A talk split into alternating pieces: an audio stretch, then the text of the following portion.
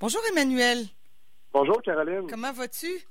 Ça va très bien. Mais là, je commence à m'ennuyer du studio un petit peu. Oui, quand même. Puis ouais, c'est bien beau de parler dans le téléphone, mais c'est le dans le micro. Ça, c'est limite. Hein. Mais quand même, quand même. Puis, e, e, est-ce que tu as fini le cégep de ton côté? Vous êtes dans les derniers sprints de la fin de session, j'imagine, à distance? Oui, exactement. Exactement. Mais ben, moi, il me reste comme deux cours environ. Là. Ça finit officiellement, je crois, le 22 mai.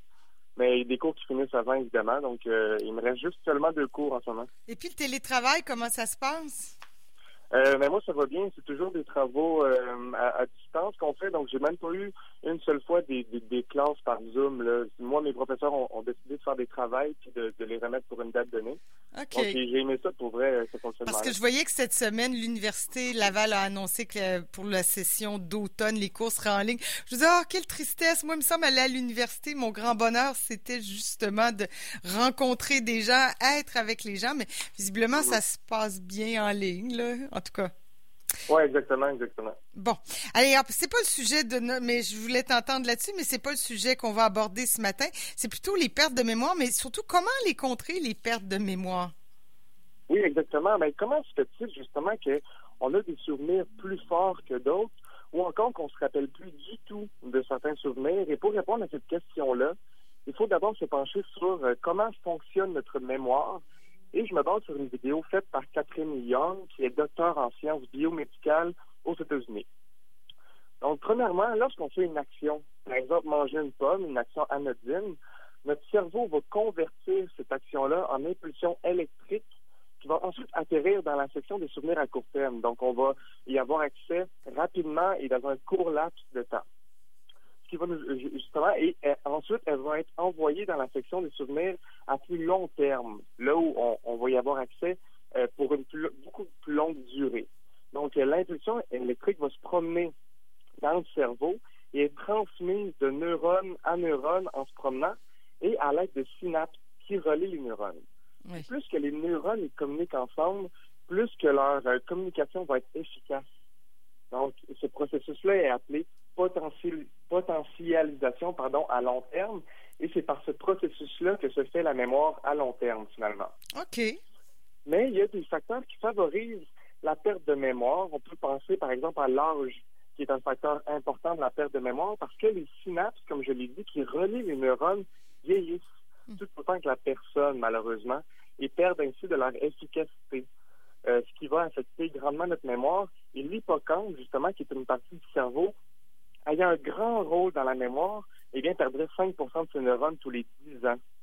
Donc, euh, ça, c'est la, la, la, théorie qui expliquerait cette perte de mémoire-là. Et ça, on n'y peut pas grand-chose, c'est l'usure naturelle.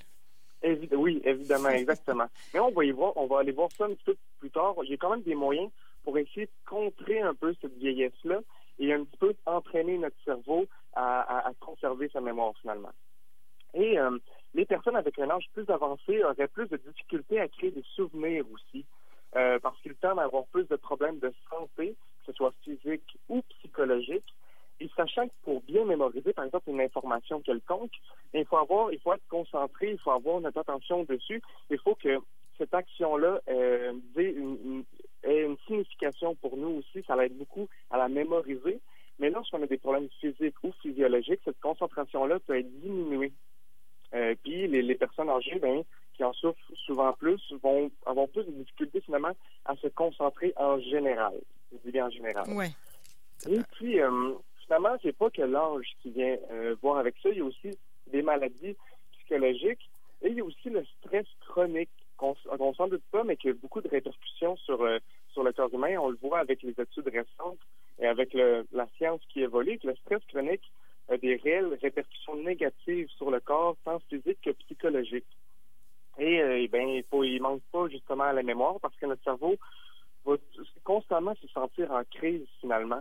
Il va vouloir qu'on être certain qu'on que nous survivions.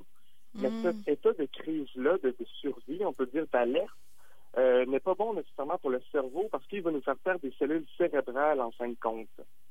Donc, on l'a vu, comme quand il y a des neurones qui se perdent, ben, ça va heurter notre mémoire et c'est plus difficile ensuite de conserver cette capacité-là. Et ça repousse pas les, les, euh, synapses?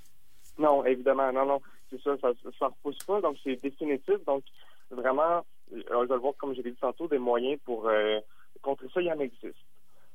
parler aussi de, maladies, de, de, maladies psychologiques. Il y a la dépression qui est une d'entre elles et qui peut réduire notre habilité justement à se souvenir d'éléments du passé, malheureusement.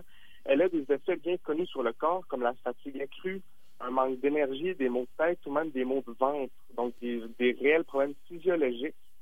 Mais malheureusement, une personne en dépression va avoir 40 plus de chances d'avoir des problèmes de mémorisation, euh, ce qui est quand même un, pourcentage assez élevé.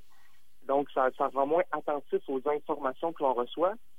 Et c'est une des raisons qui cause cette perte d'intérêt.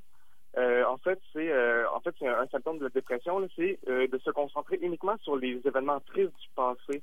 Donc, on a de la, donc une personne dépressive va souvent avoir plus de difficultés à, à assimiler de la nouvelle information. Intéressant. Et, avec euh, cette période de pandémie, euh, euh, on, fera peut-être des liens, pas tout de suite, mais dans quelques années, sur cette période qu'on a vécue là et sur la mémoire. Peut-être qu'il y aura des gens qui auront plus de difficultés avec leur mémoire dans quelques années, après cette, ce choc-là de pandémie. Oui, exactement. C'est vraiment bien que tu en parles, parce que j'allais y venir, justement, il y a l'isolation aussi qui peut venir jouer sur la mémorisation, mais comme tu l'as dit, la dépression aussi. Mais ça, on va, j'imagine qu'on va le savoir plus vers la fin, euh, la fin du confinement.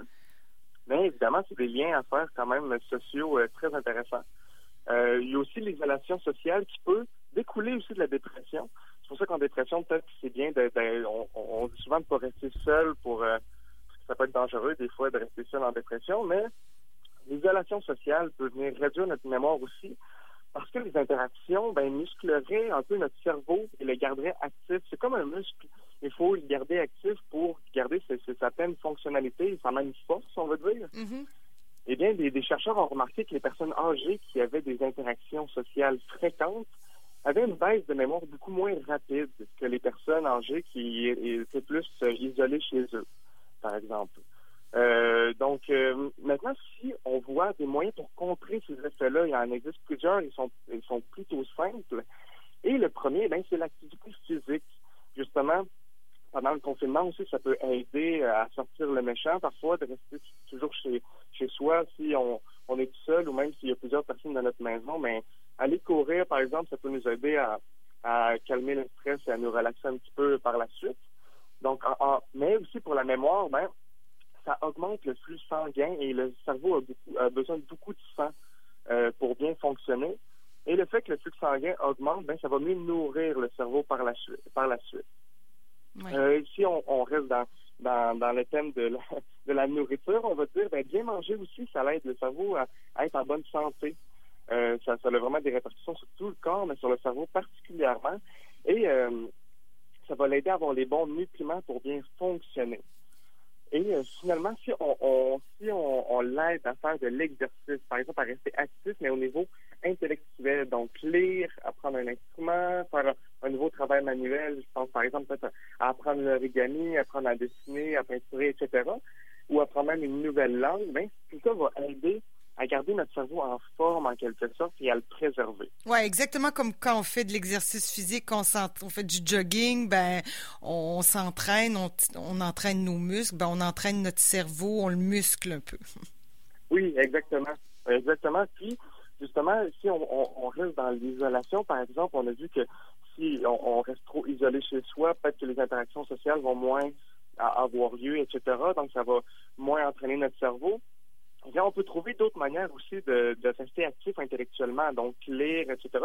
Surtout aujourd'hui avec la technologie, on a peut-être tendance à juste regarder des séries ou euh, jouer aux jeux vidéo, par exemple, ou des fois on a des souvent les personnes en ce moment ont des obligations, même comme le télétravail, etc.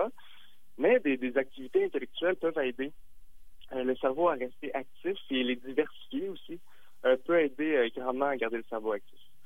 Donc donc, comme, on peut voir, justement, il y a des effets qui sont irréversibles, mais il y a des effets qui peuvent contrer ça. Euh, heureusement.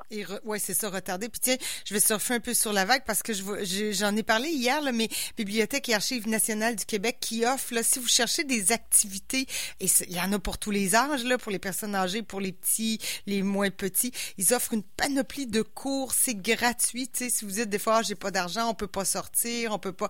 Non, non, il y a pas de raison. Euh, vous allez sur le site de BANQ, Bibliothèque et Archives nationales. Vous pouvez emprunter des livres, là, oui, mais aussi il y a plein de, de de, cours, des webinaires pour réaliser des arbres généalogiques, du codage de jeux d'obstacles, des cours de guitare, de tricot, des lectures de contes, enfin des, ateliers d'écriture, de, de sudoku et tout ça. Alors bref, je voulais juste faire une parenthèse pour les gens qui disent ah oui mais c'est pas évident faire des, des activités, on peut pas sortir, peut-être pas tant, mais en tout cas, dans le confort de son foyer, un moyen de faire des activités euh, super intéressantes à zéro euh, coût.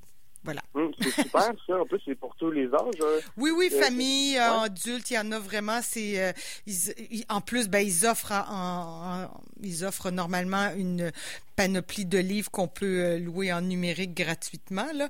Mais là, dans ce cas-ci, pour, pour le temps, depuis quelques mois, là, depuis quelques semaines, en fait, ils ont élargi énormément leur offre de cours en ligne gratuits. C'est, c'est super. Ben ah, voilà. Super, ça. Ben merci, euh, Emmanuel. Bonne fin de session. Merci. Merci beaucoup, Caroline. Bonne, semaine. Bye bye.